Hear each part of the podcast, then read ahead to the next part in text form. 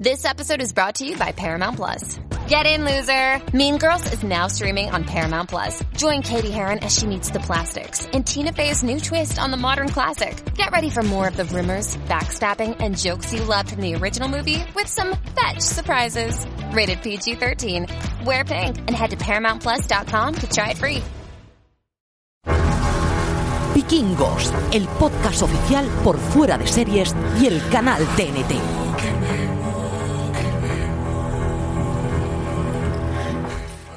Hola a todos y bienvenidos a Vikingos, el podcast oficial donde analizamos la sexta temporada de Vikingos con episodios de recap semanales.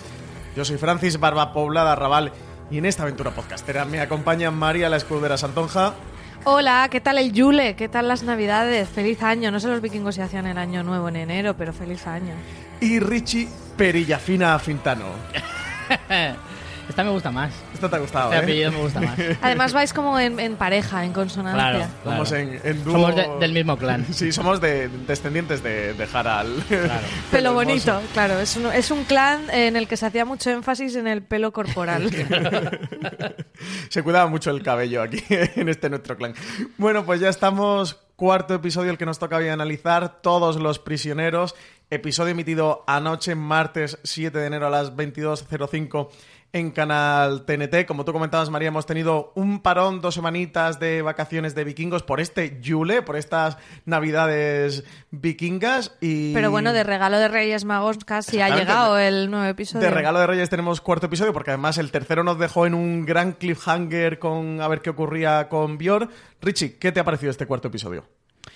Pues, eh, claro, después de dos semanas sin episodio lo coges con muchas ganas y, y la verdad es que, a ver, me ha gustado bastante, aunque veo que se ha frenado un poquito el avance de, de las tramas. Así como en los tres primeros episodios yo creo que las tramas avanzaban bastante, o sea, dan pasos hacia adelante bastante grandes.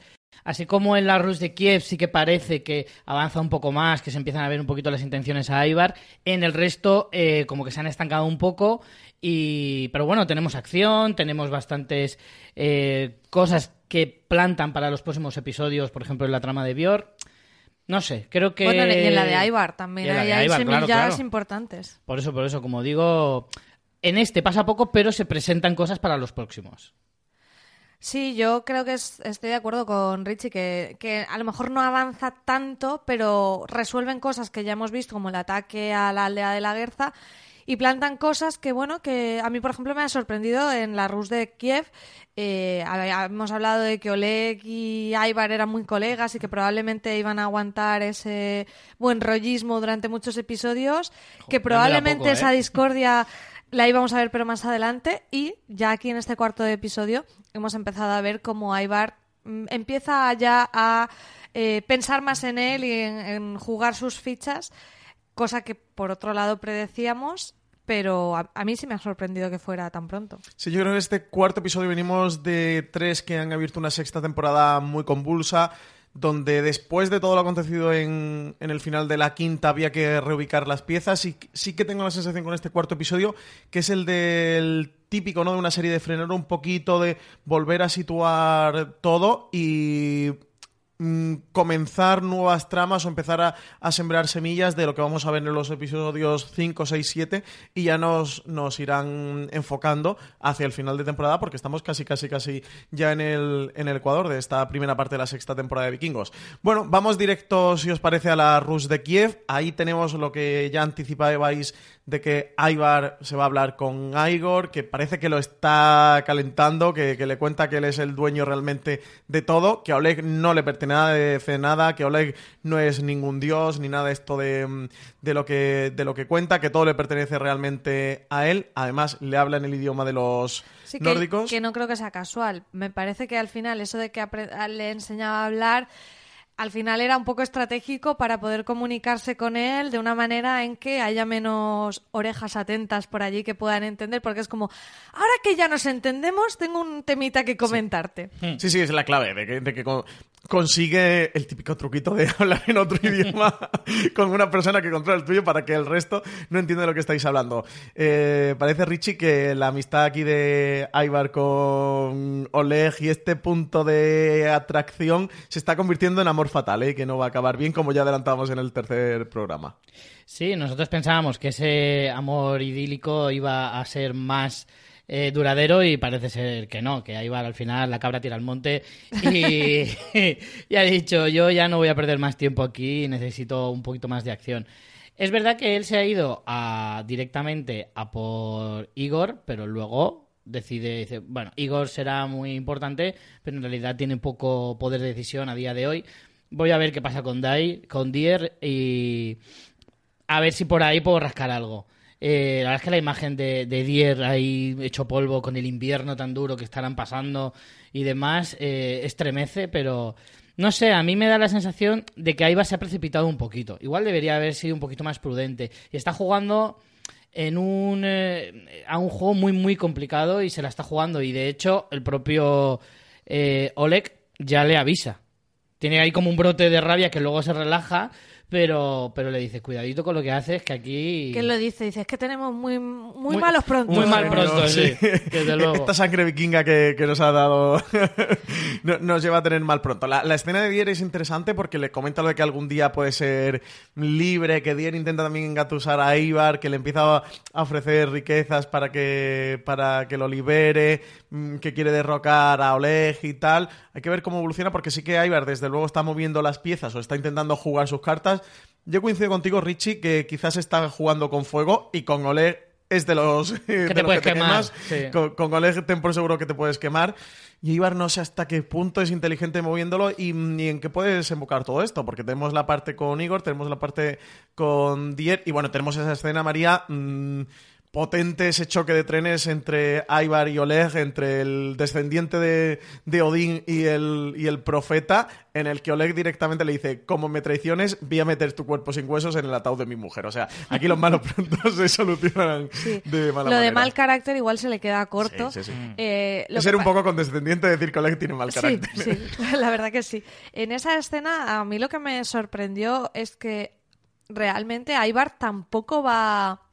Eh, o sea, está conspirando, pero a la vez es bastante explícito. Cuando Oleg le da la noticia de que realmente ya ha llegado el momento en el que tiene más o menos bajo control, ha capturado ya a Dier, tiene a Igor bajo su tutela, ha llegado ya el momento en que él se siente seguro para hacer ese ataque a Escandinavia, de retomar eh, eh, la idea de conquistar las tierras de origen vikingo y demás. Cuando le dice eso, que es como la buena noticia, realmente Ivar es muy explícito diciéndole sí, pero a mí no me gusta nada esta idea de que me vayas a poner a mí de marioneta y demás. O sea, que, que está conspirando, pero a la vez le está diciendo claramente eh, no te creas que yo mm, estoy de acuerdo con esto o, o le hace explícito de perdona, yo sigo, vuel- vuelve a repetir como decías Francis lo de soy hijo de Odín y, y- y le dice muy claramente de no me voy a conformar con, Sí, ser tu con títere, ser tu, tu títere que me manejes. Al final es una confrontación muy directa porque está diciendo tú quieres conquistar una tierra para hacerte para hacerla tuya y yo te estoy diciendo a la cara que yo eh, no, no voy a renunciar a, a ser el, el rey mm, real de eso, no un rey marioneta. Sí, además, a mí me sorprende que efectivamente sea tan claro y directo. Porque al final es como si tú lo entiendes, o sea, si, si entiendes la personalidad de Oleg, lo lógico es que le diga, oye, mira, es esto o nada, ¿sabes? O sea, sí que es cierto que a lo mejor por el cierto cariño que le ha cogido, como que le da una segunda oportunidad eh, al decirle, a ver, esto es lo que hay y si no, cuidadito que te vas a la tumba. Pero, pero Oleg ya debería de empezar a tener la mosca detrás de la oreja. Y, de hecho yo creo que la tiene, porque en el episodio anterior cuando le dice al, al guardia, oye, vigila aquí qué está pasando, eh, y vigila muy bien al niño y demás, eh, ya se lo insinúa. Pero eh, es ese doble juego que se hace demasiado explícito en este episodio y, y que de hecho nosotros ya habíamos comentado en episodios anteriores eh, que costaba creer que Ivar iba a aceptar ser un rey manipulado realmente. Sí, la escena esta de, de Ivar es verdad que es muy imprudente al, al estar tejiendo estos planes bajo cuerda Oleg, al luego enfrentarse directamente a él, pero es que también, si no, no sería Ivar. O sea, Justo, es que. lo- me lo acabas de quitar de la boca. O sea, es que realmente es muy coherente con el personaje. Sí. Ivar no ha sido una persona que no vaya de frente. Es, es como, es pura pasión, es impulsivo y, y no tiene esa cabeza. Entonces, como. Como si no pudiera, en plan, voy a hacer conspiraciones, pero me cago en la leche. No es el más Le sale todo a la vez. No es el más maquiavélico. No es eh, el de- más de- de- sutil de del la, mundo. de la tabla aquí Claro. de, de vikingos. El ajedrez, digamos que no es su juego favorito ni el que ni el que mejor se le dé. Entonces, que al final Es nervio más de sale. rugby, de no sé. No, no. Sí. Él es muy Ivar esa escena en la que se en la que se enfrentan y luego por otro lado ese, ese choque de trenes con Oleg, un Oleg que también por otro lado es el plan que todos preveíamos o, o que, iba- que veíamos claro, ¿no? En el que él al final evidentemente invadir Escandinavia no va a ser No para te la voy a regalar, Ivar claro. exactamente, es para que sea su rey títere. Hay que ver cómo se va a suceder todo esto porque sí que Oleg parecía que podría ser esa punta de lanza, esa punta de entrada de Ivar para recuperar Kattegat, para que el ejército de, de la Rus se enfrentara a Bjorn y sus tropas. Pero habrá que ver todo este divorcio cómo se maneja. Pero a mí me parece muy poco inteligente por parte de Ivar porque eh, lo estás desvelando demasiado rápido. Yo lo que creo que hubiera sido más Y inteligente... no tiene nada. Es como te estoy revelando Claro. mis cartas cuando no tengo ninguna dice. fuerza. Claro, Ya estás poniendo sobre aviso a tu enemigo de lo que tú quieres. Entonces ya le estás avisando de que es posible que le traiciones. Ahí lo que tenía que haber hecho Ivar, efectivamente, es no ser tan impulsivo y coger y decir, bueno, primero conquistamos, que me ponga a mí de rey, yo reúno mis ejércitos y ya luego me revelo. Claro. ¿Me entiendes? O sea, cuando, cuando tú tengas algo con lo que traicionarle, entonces sí. Pero al final opta por una vía más eh, rápida, que yo creo que lo que le pierde a Ivar es la impaciencia, eh, y se va a, a Dier a ver si con él eh, eh, consigue algo. Pero así lo estás haciendo antes de conquistar Kattegat. Primero tienes que derrocar a Oleg y luego tienes que conquistar Kattegat. Yo lo que creo es que no quiere que Oleg conquiste, no, no llegue a Noruega. Lo que quiere es ir, ir directamente él con todos los ejércitos de Rusia.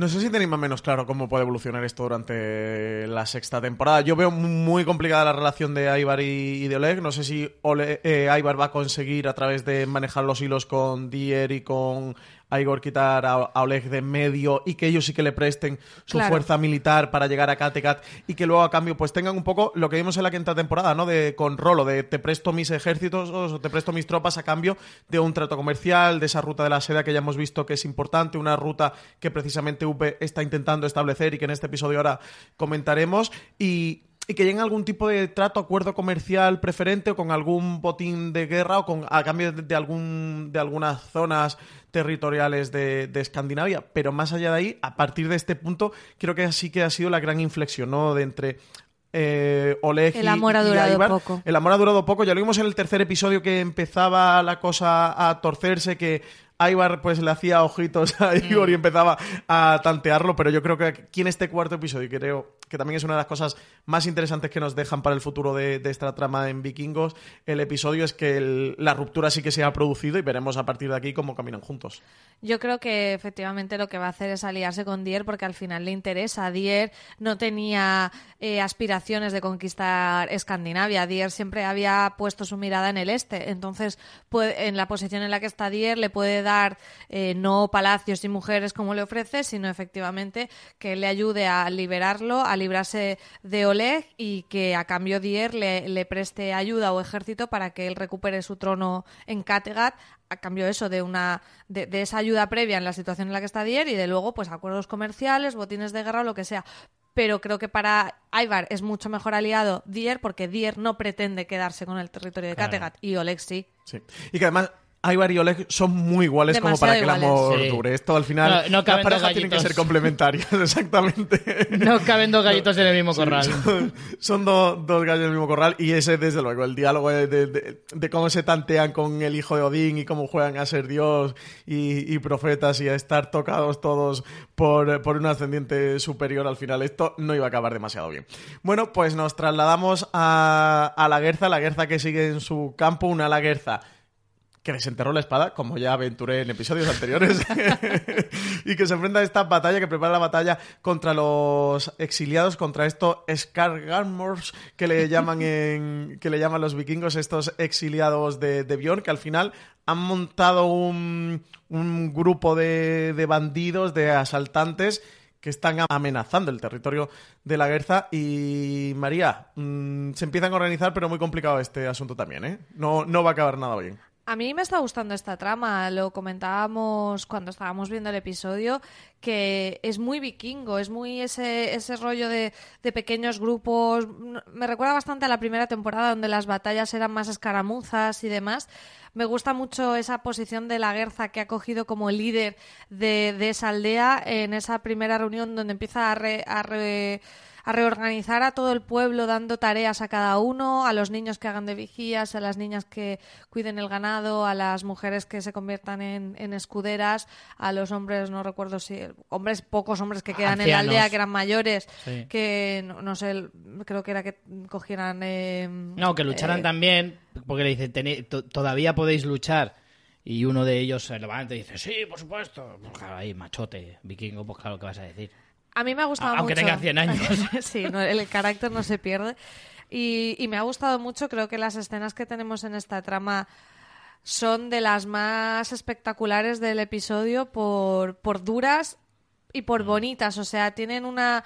eh, eh, son, son muy trágicas porque desde que empieza esa incursión de los bandidos la cosa se pone muy tensa con esos niños en el bosque que hacen de vigías, ese primer niño en el árbol que muere, la segunda niña en ese pasto llegando a la aldea.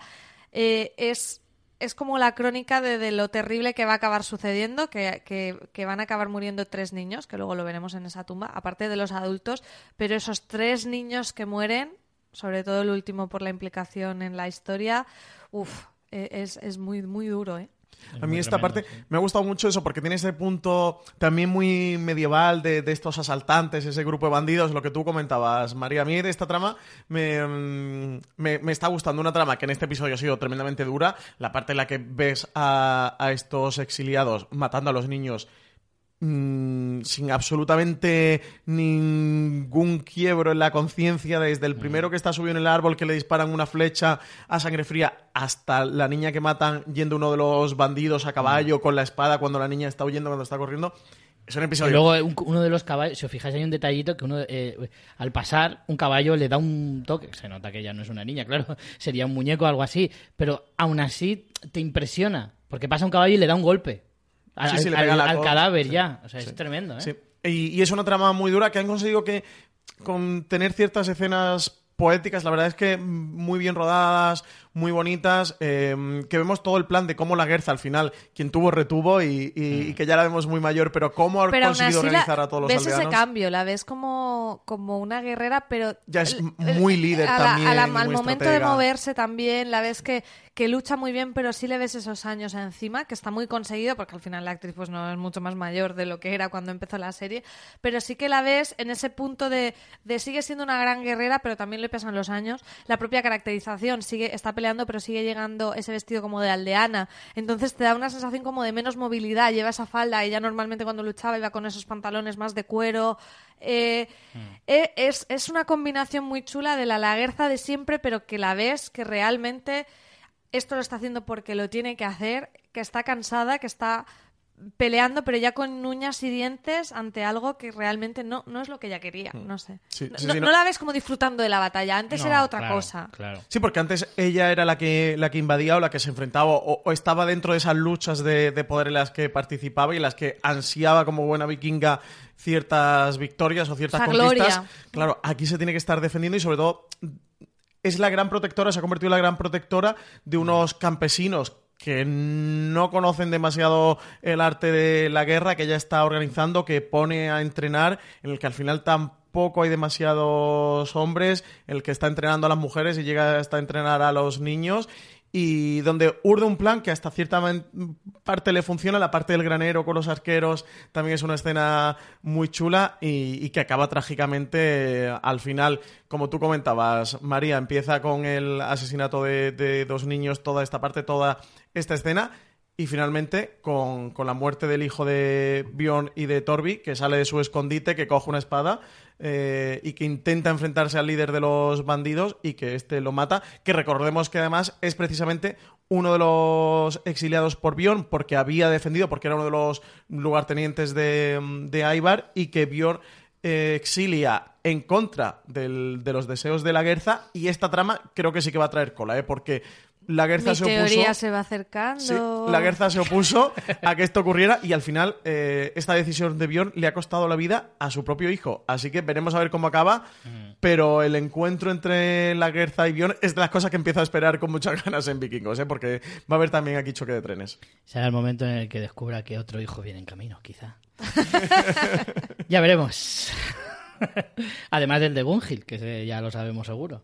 Y luego está esa parte, esta trama luego entronca con la, con la trama de, de Kattegat, en la que Gunhild tiene esas visiones y ve eh, una aldea arder y, y cree pensar que es la, la, que, la, de, la de la Guerza. Es que allí, como no tienen teléfono, se tienen que eh, mm, fiar Claro. de. He tenido una De visión, voy a comprobarlo.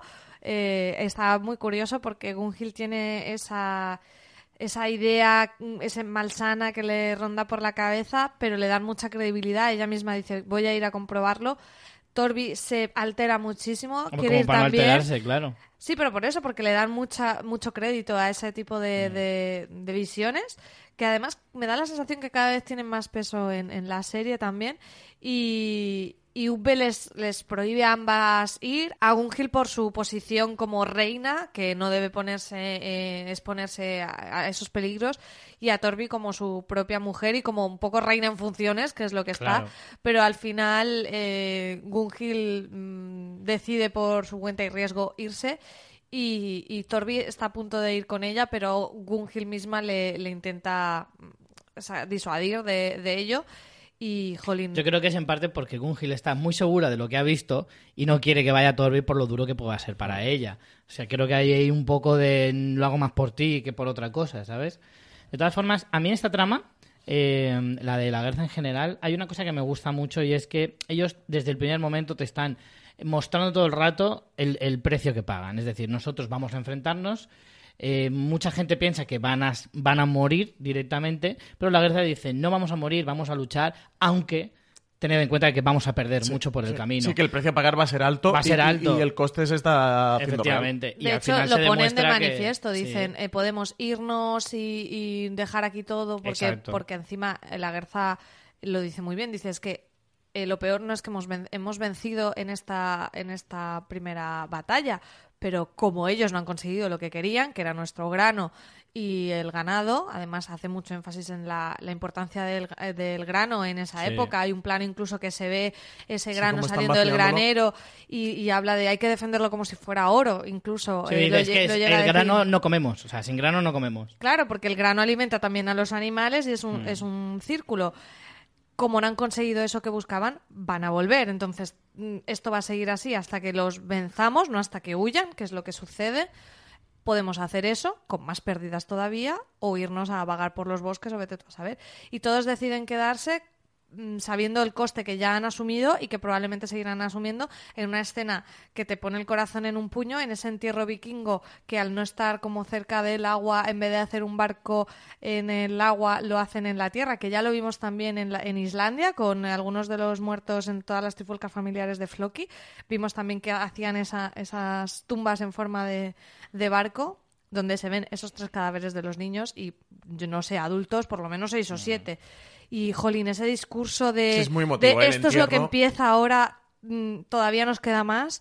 Ostras, es, es muy duro. No sé si buscarán eh, ayuda en otras aldeas, que es algo que plantearon, pero... Yo creo que aquí con Ungil, ¿no? Quizás es la gran baza de, ellos conseguir sí. reforzarse, porque es lo que tú comentas, los bandidos han perdido esta batalla, pero no han sido completamente derrotados. Sí que mueren varios bandidos, pero también Tampoco han muerto tanto varios. coste, o sea, tampoco han tenido tanto coste en vidas los bandidos, yo creo. Sí, bueno, no. no te creas, se han palmado más bandidos que los de la aldea, yo creo, ¿eh? ¿Sí? Al menos Sí, por, por en esta, imagen se parece. Sí, por, por esta jugada que le hacen con lo del granero, con los, con los arqueros, que sí es verdad que con los Es escudos consiguen librarse, pero it's a trap, que dirían en, en Star Wars. Y, y sí, pues le, le- le tienden esta trampa. El discurso es muy emotivo, es muy bonito. Eh, la imagen es poderosa, los cuerpos amortajados. eh, en- La niña diciendo, no me quiero ir, me quiero quedar aquí con mi hermano. por favor, sí, sí, por favor. Muy triste, muy triste esto que ocurre. eh, pero desde luego una trama interesante, yo creo que con Gungil, que además es una Gungil que se ha puesto un traje de guerrera que lo Ya mola ves. todo. Menudo pelazo le han puesto, tiene un broche en, en la frente de plata que es precioso. Y la armadura, esa armadura, traje que, mm, que lleva de, de guerrera es brutal. En, en un momento que hemos perdido a esa laguerza tan guerrera, lo que tú comentabas, María, que ya se le ve mayor, que le cuesta mucho, parece que Gungil, Sí. como esta nueva reina de, de Kattegat que es, empieza ¿no? a ocupar Y que ese era una hueco. gran guerrera. Recordemos que todo el romance con Bjorn es porque le hace un corte en la mejilla, que demostrando que, herir a que no están de piel de hierro. Y... Es que tiene, tiene todo el porte de vikinga. O sea, y no de vikingo, de vikinga. Sea, porque es una tía así grande, superalta. muy alta y se la ve poderosa. O sea, es que realmente la ves y encima, si tú la, la pones en la figura de como reina, es que, claro, son tan agradecidos los vestuarios de rey eh, en los vikingos y de la realeza. y Son muy dices, "Ostras, favorecedores. Si quieras que no, pues también hace. Pero, pero tiene buena percha. Sí, eso mola mogollón. Yo Eh, creo que sí que puede mucho. ser que se una Gungil a, a la Sí, guerra, yo creo que sí. lleve un, Además, a yo un creo que nos grupo- apetece mucho verla guerrear, ¿no? En Sí. su caballo, el porte que tiene a caballo. Creo que sí que, no- que es una de las cosas que nos apetece ver. Bueno, pues nos vamos. Bueno, estamos ya casi en la trama en- dentro de, de Kattegat con esta escena que comentamos de, de Gunhill. Pero nos toca hablar de V y de Bitzer. Un Bitzer que no sale del No levanta muchacho, ¿eh? cabeza Bitserke. ¿No? Yo no sé si vamos a estar cerca de esa teoría, que creo que no la pusimos como teoría de apuestas, pero que pudiera convertirse en oráculo. No sé si va a ser eso, pero camino de recuperarse no está, ¿eh? Sí, sobre todo los ojos, ¿eh? Eh, ca- cada vez Sí. se le están La inyectando más conjuntivitis. Esa conjuntivitis no peor. tiene buena pinta. Va Para peor. nada. A mí me dio pena porque, bueno, V es gran adorado por este, este podcast, por los tres participantes. V. Y aquí es verdad que le da esa oportunidad, va a decirle, eh, vas a liderar esta expedición. Bitzer se emociona mucho porque es como, jolín, me estás queriendo ayudar, o sea, no, no se pone a la defensiva, no, no le dice no soy capaz, valora mucho el gesto, pero es verdad que mm, en, el nivel de adicción que tiene cae, de hecho tiene un, un- un mono terrible que está ahí encerrado y, y no lo puede sostener. Y claro, V es como, vamos a ver, soy bueno, doy oportunidades, pero que soy vikingo también, ¿eh? No se nos olvide Claro. que ya al final, que no somos hermanitas de la caridad, somos vikingos. Que de bueno parezco tonto. Claro, además llega un punto que, que se lo dice y con toda la razón, dices que es la segunda vez que me traicionas y no quiero verte más y le hace una especie de, no sé si es un destierro formal o, o un simplemente no te quiero ni Es ver. un quítate de mi vista, ¿no? Sí, Sí. pero bastante duro y, jolín, y muy trágico. Ya no sé realmente, ya después de esta oportunidad que ha tenido Bitserk, eh, qué, qué va a pasar con él. Me tiene bastante perdida. Yo, ha habido momentos en este episodio que me han hecho mucha gracia, que han sido momentos de, pero somos vikingos o no somos vikingos. Este es el primero, luego hablaremos del segundo, porque me hizo mucha, mucha gracia, sobre todo por la resolución final, que es una escena que, que es muy dramática y una escena donde se mastica la tensión, pero que tiene hasta un giro cómico como este de UP de... Es que ya me ha sacado de mis casillas.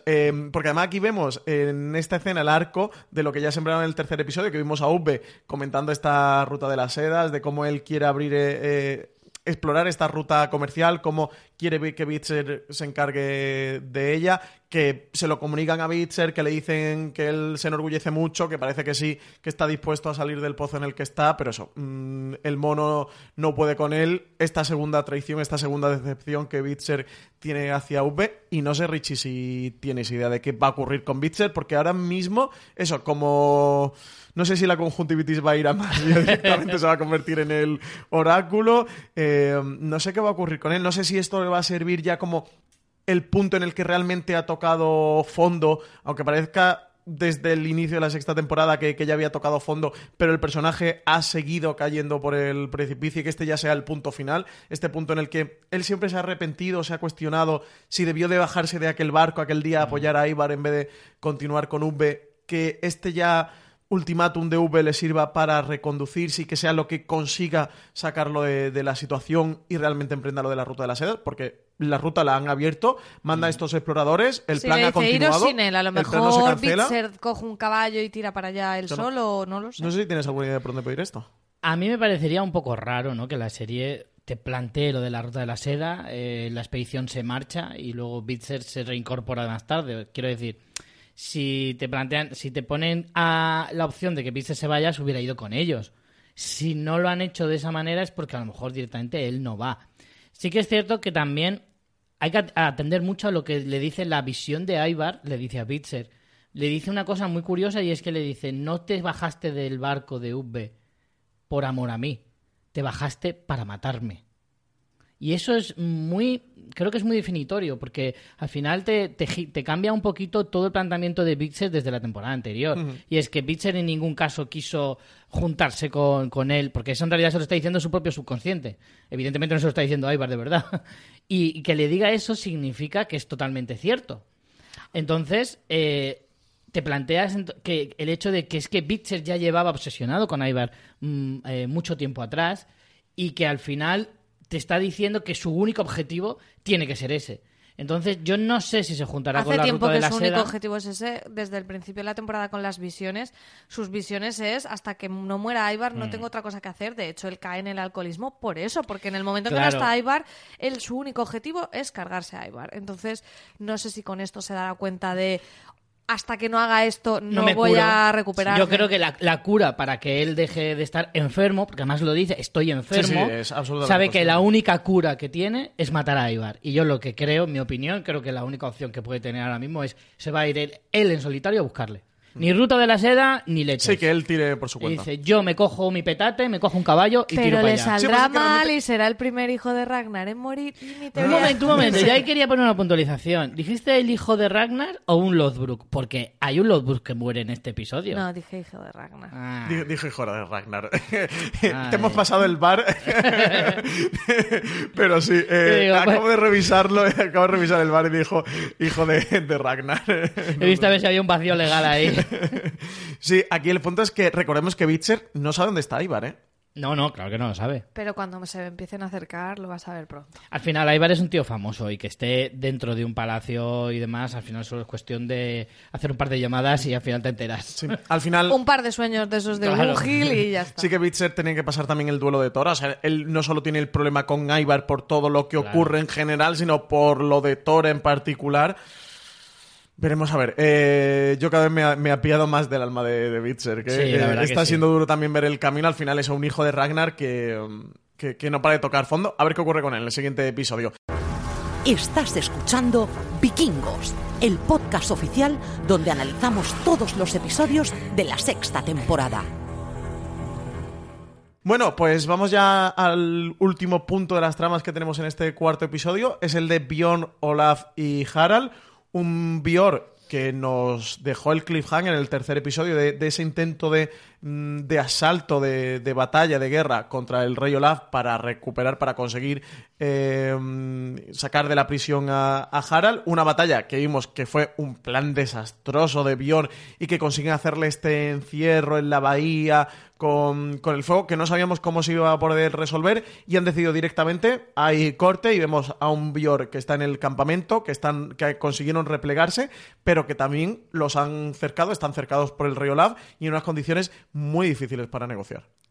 Sí, tenemos esa reunión en la que de nuevo tenemos a Olaf con sus parlamentos, que vaya, la peor tortura de Harald no es estar encerrado, es tener que aguantar a este señor, te lo digo en Las serio. turras, ¿eh? Madre mía. Madre mía, qué cansino. Yo es que lo veo y digo, pero este hombre que fuma, o sea, es, es, es verborreico y para adelante y para atrás, que llega un momento que hasta le trolean un poco de, pues si todo esto es medio un sueño, o deja de dar... Deja de dar por saco.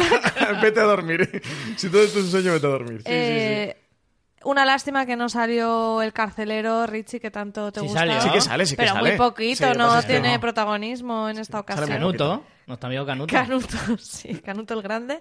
Y a mí es, es una trama que me gusta cómo se ha resuelto. Es verdad que va a fallar la teoría de Francis de que Ketil Narichata morían en la batalla contra Olaf. ¿Por qué? No va a haber batalla contra Olaf. Oh, no lo sabemos. Hombre, estáis No. votando, yo creo que. no va a haber la batalla. tienes complicada, me Esta ya parece. está mal. Eh, Esta se, se está truncando. Bueno, es que contemos el- la propuesta que le hace Olaf a, a Bjorn y a Harald. Un Olaf que, mm, que sí que es verdad que tiene este punto. eh, Místico, místico, era el Buda, ¿no? teológico, sí, que era el Mm. Buda y tal, pero que le plantea algo realmente visionario y revolucionario.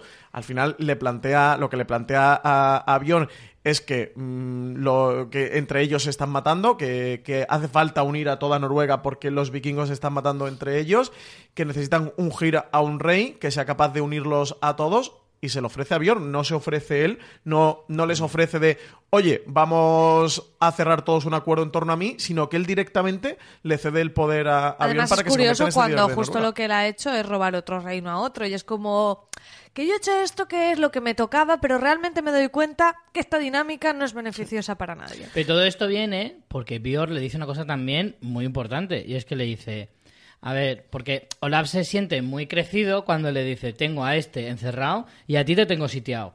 Poco tenéis que ganar. Y le dice Björn, sí, sí, lo que tú quieras, pero si entramos en batalla, a lo mejor no gano, pero te dejo hecho polvo. Y a ver cómo, cómo cuidas tú de ¿Cómo dos, mantienes? de dos reinos a la vez. Así sí, ese, que es no te ese preocupes. punto de que al final se van debilitando Claro. cada Sí, vez más mutuamente. claro. Claro, y entonces ahí es cuando le, le da, le hace clic a Olaf y dice, sí que es verdad que si nos matamos entre nosotros, luego a ver qué pasa. Y yo aquí también os quería preguntar una cosa, ¿no os parece como muy oportuno que justo ahora se va a juntar toda Noruega cuando está en ciernes un ataque de otra gran nación? Claro, aquí, es como muy... aquí lo que se está cociendo, desde luego, sí, sí, Estamos este viendo punto. que efectivamente es muy oportuno juntarse porque cuando venga una gran invasión, que ellos evidentemente no lo saben todavía, pero... Bueno, no saben qué va a pasar esta, pero siempre hay ese peligro. O sea, son conscientes Sí, de que en cualquier momento puede pasar. Y aquí Olaf, dentro de ese punto místico que tiene, eh, dice que los dioses le han revelado la verdad. O sea, no sé si ha visto en su Si aquí visión siempre es un dios el que te dice las cosas. no, te digo. No sé si él ha visto o no ha profetizado de cierta manera esa invasión de, de los Rus a Noruega. Sí que eso, él dice que, que promete reunirse con los condes y reyes de Noruega y que él mismo también va a ceder sus reinos y que así que también pues que liberará a Harald. También se lo plantea a Bjorde, al final tú quieres que libere a Harald, pues mira, te ofrezco esta solución, ¿no? Harald estaba ahí como diciendo, a ver si me proponen a mi rey de toda Noruega.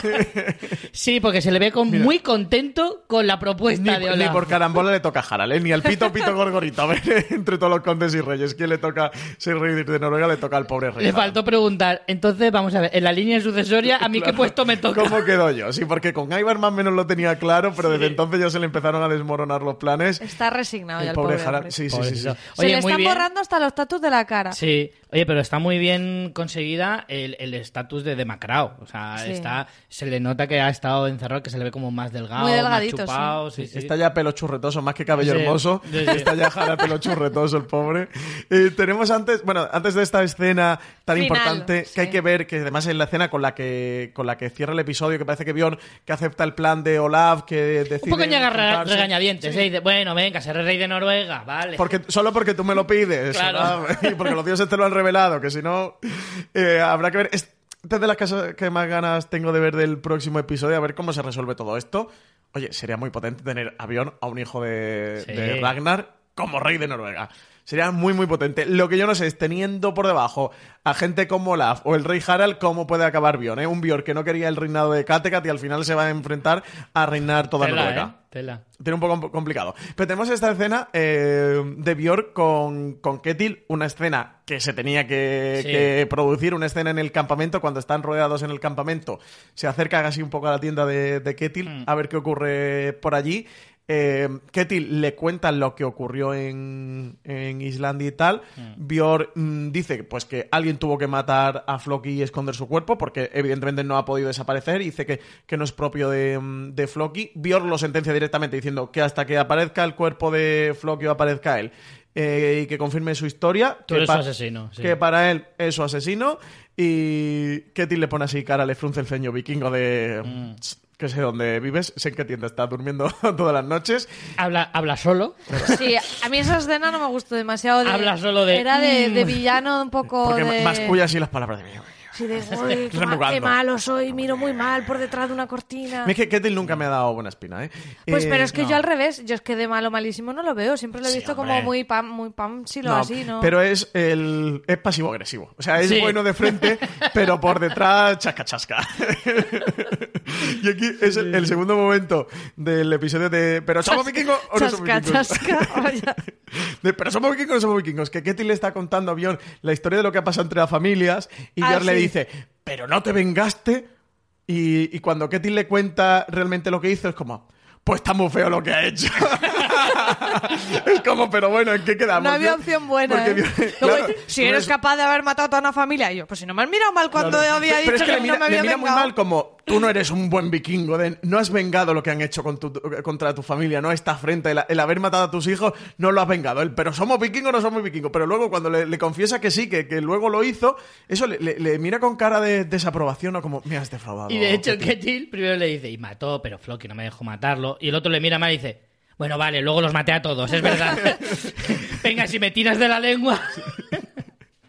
Así que, que este de verdad que, que es como una escena muy dramática, que, que la tensión del- en la quinta temporada y todo de, de- de este punto que hay entre la, de las dos familias de, de- esa disputa es cruento y tal. Y, y aquí eso tiene este hasta girito cómico es entre el somos vikingos o no somos vikingos y luego de "Uf, pues está feo lo que ha hecho, la verdad, Ketil no, no me ha gustado, ¿eh? así, no, así no vamos bien. Eh, bueno, pues todo esto es lo que nos ha dejado el, el cuarto episodio. La semana que viene tendremos, ya volvemos eso, todas las semanas en nuevo episodio, ya se acabó el parón, así que a ver qué ocurre con, con este. Yo le tengo mucha, mucha ganas, a ver qué ocurre con el Sí. plan de Olaf, sobre todo por el plan de, de Olaf, a ver cómo cuaja. Sí, yo también. La verdad es que, como decíamos al principio, eh, se han sembrado muchas cosas que pueden eh, ser muy relevantes para el transcurso de toda la temporada. Realmente, eh, una traición de Ivar o, o que Björn se convierta en rey de Noruega, ostras, si eso no es trascendente, eh, ¿qué lo puede ser? Sí, sí, sí. María, ¿tú qué esperas para el quinto episodio? Eh, me gustaría que con Bitzer ya eh, se, se fuera ya vislumbrando un poquito mm, qué va a pasar con él. O sea, no me gustaría que siguiera con el tema de estoy fatal, estoy fatal. Me gustaría eso. Me gustaría mucho que Gunhild se una al equipo de guerreras de la Guerza. Y yo sigo esperando que salga Wessex. No sé si no Es va a estar en toda la temporada, pero es- del creo que, que sí que es verdad que se ha sustituido un poco toda la parte de Wessex por lo de la Rus de Kiev. Pero no sé, no, me gustaría a lo mejor que de, de cara a mitad de temporada apareciera para al menos en el, en el cierre final tener un poquito del príncipe Alfred, no lo sé. Me, me gustaría. Y yo creo no tiene que- pinta, ¿eh? pero me gustaría. Y yo creo que más pronto que tarde veremos a Floki ya. Porque yo- También es otra de las cosas que se han quedado ahí pendientes. Sí, sí, sí, yo creo que va a ser más pronto que tarde. Sí, yo al Real Alfred lo echo bastante de menos. Lo de Wessex creo que no es casual de que no esté saliendo ahora. Por eso, lo que tú decías muy bien, María. La, toda la parte que ocupaba dentro de, de la trama Wessex durante la quinta lo está ocupando en esta sexta la Rus de Kiev. Yo creo que Wessex, y mira que tengo ganas que aparezca ya, creo que no va a aparecer hasta que mm, a Ubbe y a, y a Bjorn no le haga falta para luchar contra la Rus de Kiev. Creo que como van a volver a enlazar la trama de Uh, Wessex... como- es que como aliados, ¿eh? Sí, se monta en un Dracar, viaja a Wessex y le diga, Rey Alfred, que necesitamos una mano, que vienen aquí los de los de la Rus a invadir Kattegat. Creo que va a ser el punto de, de conexión. Me gusta. Em, Te lo apuntas como oh, Sí, teoría. está- está- está- Podría ser otro posible destino de Bitserk. Que al final se acabe recuperando más o menos. No tendría mucho sentido con lo que hablábamos antes de que él lo que necesita es. Y no acabó muy bien por. Wessex. Tampoco no, no le tienen especial buen recuerdo, ¿no? A lo mejor eso, como no se ha ido a la ruta de la seda. De vacaciones. Al final Vacaciones en Wessex. Como yo no puedo ir, Upe le dice, pues vais tú y diles que vengan para acá. Podría ser, pero como mi teoría es que él, él se va a ir a por Ivar. Como ya estamos por ahí, por ahí, vamos a la primera de las secciones de Vikingos, el podcast oficial. Vamos adelante con La Cueva del Oráculo.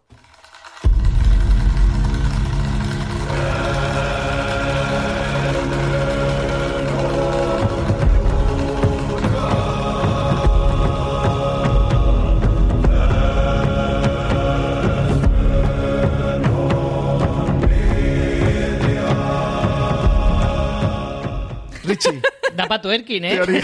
La- la- yo estaba aquí haciendo calentamiento vikingo. Tenemos que grabar un día eh, para un stories o algo para poner en, en redes eh, los bailecitos que nos Los bailes marcamos. que hacemos en las sintonías de la suenan las sintonías. Yo para mí la cueva del oráculo es eh, el CrossFit vikingo. Hago aquí sentado en la silla CrossFit vikingo.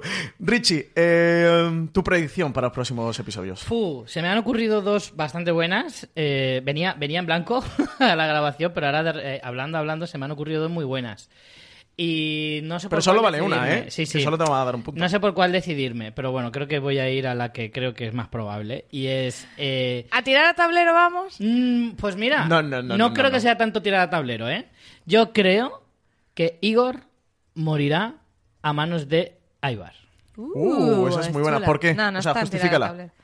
Justifique su respuesta. Creo que cuando consiga derrocar a Oleg, su único problema. Dier no es un problema para él. A Dier prefiere tenerlo de aliado, no, no creo que ni necesite ni matarlo. eh, para hacerse con sus ejércitos. Pero bueno, si se lo tiene que cargar, se lo cargará y no tiene ningún problema. Pero una vez derrocado Oleg, el único que le puede arrebatar el poder de todos esos ejércitos y demás es Igor.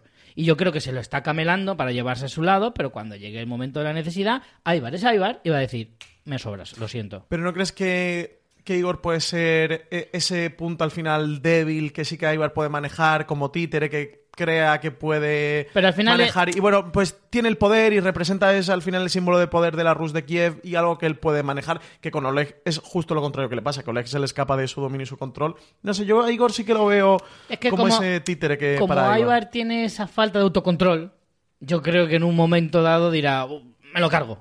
Y ya Sí. está. Mm, es buena, es buena. Mm. sí María tu teoría también va por, por Ivar ¿no? Sí, tenía otra, pero bueno, eh, me voy, voy fatal en las teorías, así que voy a ir a un poquito a algo más Sí. fácil. Haciendo el recuento, Richie lleva un punto. Sí, estamos igual que María, la- cero puntos y yo llevo un punto. Estamos igual que en el episodio anterior, no tampoco se han descartado. Bueno, yo casi que la de Ketil que tú hiciste de que Sí, moría en batalla de, de contra Olaf la descartaría, pero el resto Pero a lo mejor Ketil muere, que yo creo que eso es medio punto, ¿no? Si muere No, no, no, no, no, episodios. no, no, no, no, no, no. no quiero rascar tanto. Eh, bueno, eso, como voy fatal, voy a ir a una un poco más facilona. Y es que a- Ivar acaba realmente liberando a Dier.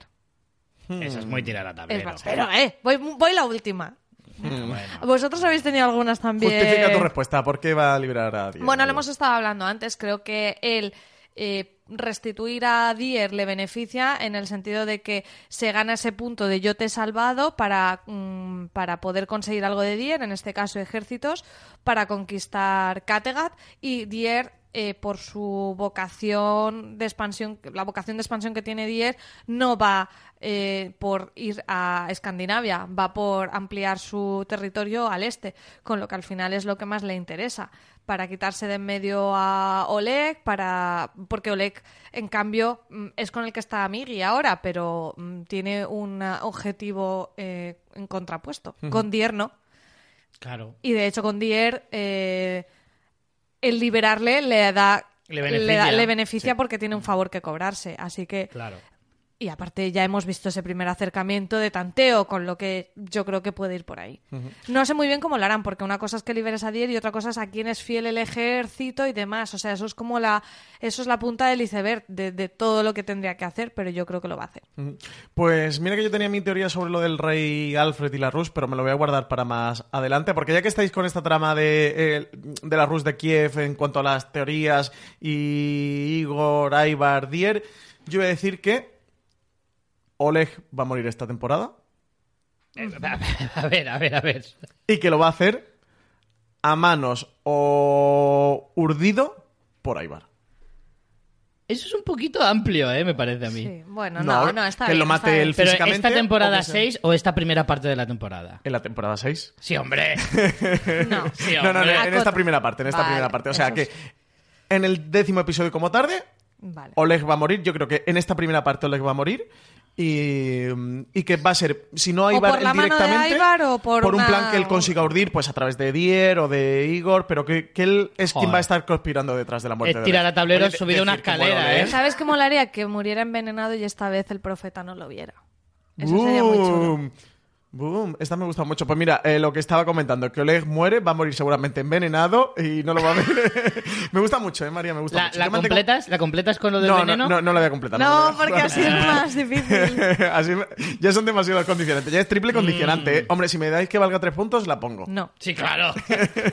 No. Vale, pues no, yo me quedo con la muerte de, de Oleg en esta primera parte de la sexta temporada, o a manos directa de, de Ivar, o por un plan directamente urdido, urdido por Me él. parece un poco facilona, pero bueno. Esta, esta es complicada, ¿eh? yo la veo complicada. Bueno, recordemos, y desde aquí insto a, a Canal TNT que nos diga cuál va a ser nuestro premio. no cuál lo va a ser el sabemos. premio. De momento no lo sabemos, sigue oculto, ¿eh?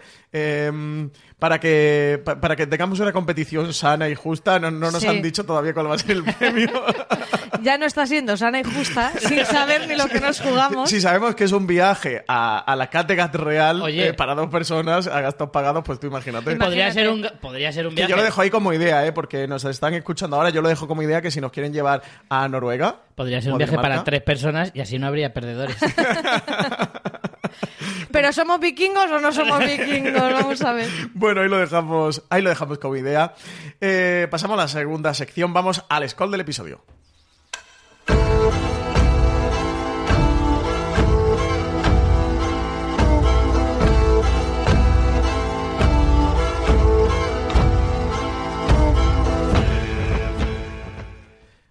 María, ¿a quién damos el scroll de este cuarto episodio?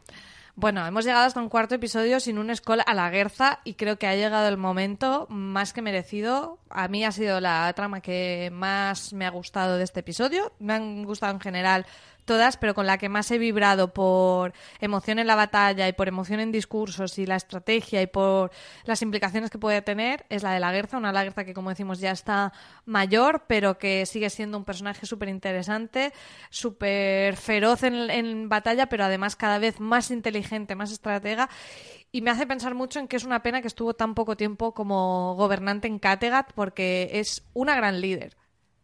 Sí, desde luego, desde luego que sí. Sí, sí. Eh, para mí, eh, solo por el discurso y esa escena tan emotiva que, que ha habido en este cuarto episodio, yo también me quedo con, con la Es que es muy fácil, favor de la es muy este fácil defender a la Guerza porque se defiende sola. Es un personajazo. Y Catherine. Winnie, que está también, la actriz Sí. está también, que por cierto Sí, sí. va a dirigir uno de los, de los episodios, ¿eh? Creo Sí. que dirige el octavo de esta, de esta primera parte de la sexta temporada. Ah, tengo muchas ganas también a ver ese episodio qué tal, que está dirigido por la propia actriz. Ya lo comentamos, sí. Sí.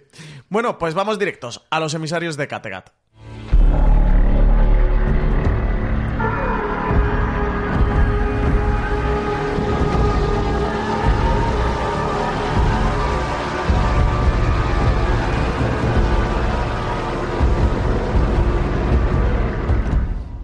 Richie, Dime. eh, por alusiones, eh, arroba Logart, eh, ¿Sí? que recordemos que Sigue nos la escribió- afrenta, ¿no? sigue la afrenta abierta. Las heridas no se han sanado. Eh, recordemos que arroba Logart en el anterior programa nos escribió y nos dijo que sí que vais vosotros rápidos andando a Kiev. En la propia sinopsis del episodio pone que han pasado seis meses desde la batalla. Eh, y bueno, tú, tú le diste contrarréplica y ha contestado a todo esto que ocurrió y dice, vengo a defenderme. La Esto ya sinopsis... es una relación epistolar, ¿eh? Ya-. Relación epistolar a través del Twitter de Fuera de Series. Eh, dice, vengo a defenderme. La sinopsis la podéis leer en Movistar y en TV Time ponía lo mismo, si no recuerdo mal. Añade, Harald está ahora un poco pelogreñoso. Mira, en el- al hilo que comentaba yo antes, pelo chorretoso. ¿Eso pone la- en Movistar? ¿En el pelo Y greñoso? adjunta eh, un pantallazo de, de Movistar donde aparece el episodio de Vikingos que dice: Han pasado seis meses desde la batalla de Kattegat y Bion es el rey. Oleg, intrigado por los rumores de que Ivar es un dios, decide ponerlo a prueba. Así que, efectivamente, como dice Logar, pone que han pasado seis meses, pero no dice que, haya, que Ivar haya tardado seis meses en ir andando, que era tu defensa, ¿no? Claro, claro. O sea, evidentemente aquí pone que han pasado seis meses, pero ya implica que Oleg y Ivar se conocen y ya llevan un tiempo juntos. No sabemos cuánto tiempo tardó en llegar hasta allí y cuánto tiempo lleva hasta allí. Eh, o sea, lleva ya directamente en la Rus de Kiev. Y, en cualquier caso, vuelvo a decir lo mismo que decía anteriormente. A ver, a paso carreta, evidentemente, pues igual se tarda un poquito más. No, y además que ellos van haciendo ruta, o sea que no va directo, que, que no va directo a, a, a la Rus desde Kattegat, sino que ha ido a través de la ruta de las sedas, pues parando, entendemos, por pueblos, por villas y haciendo. Yo, di- yo dije lo que se tarda a paso continuado, evidentemente. Y también te digo, yo dije lo que ponía Google Maps, coño. Que, que yo no he ido de reclamaciones a a. Kiev, ¿sabes?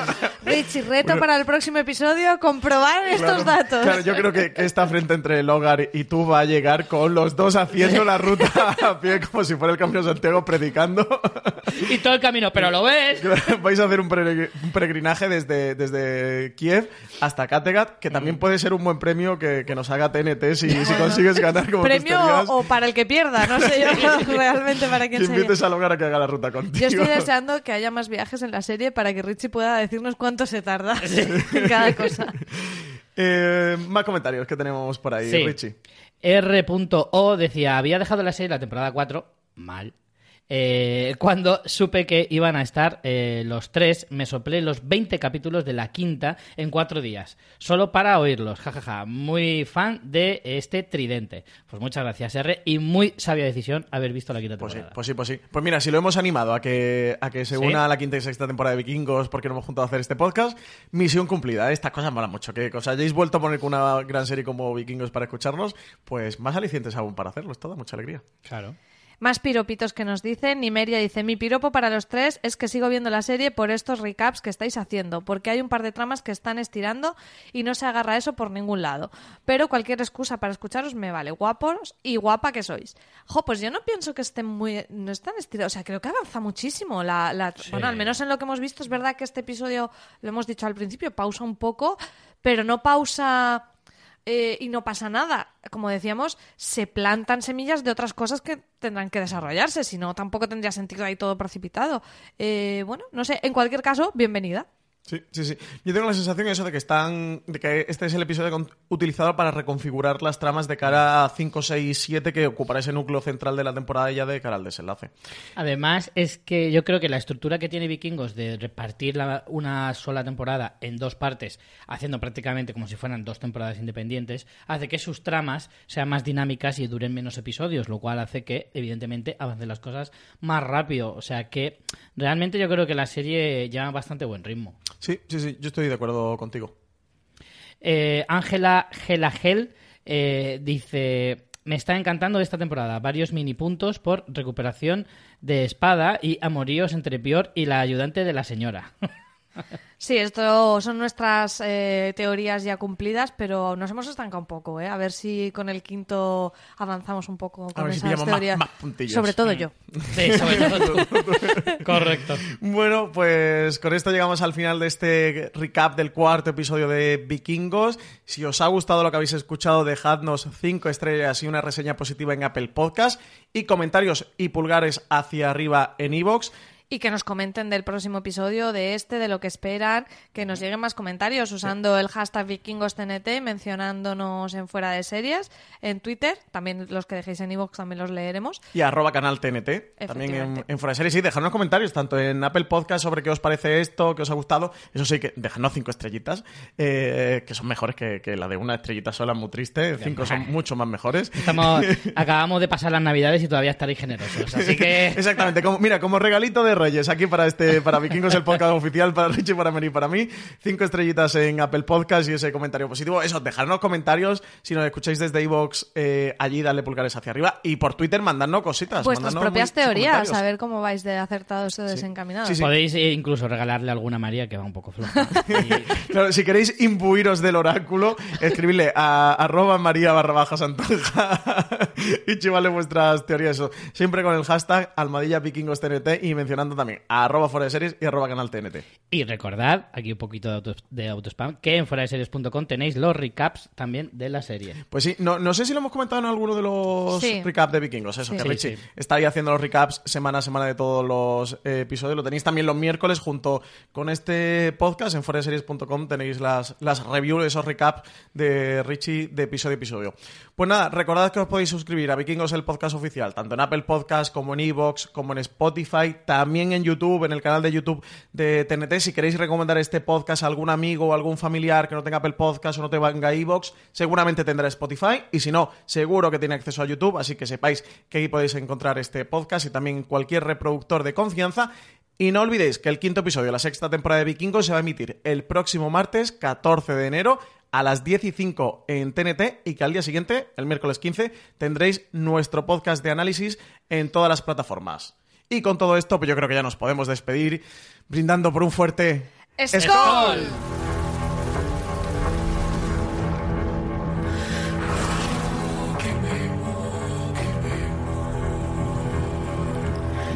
Una producción de fuera de series media para el canal TNT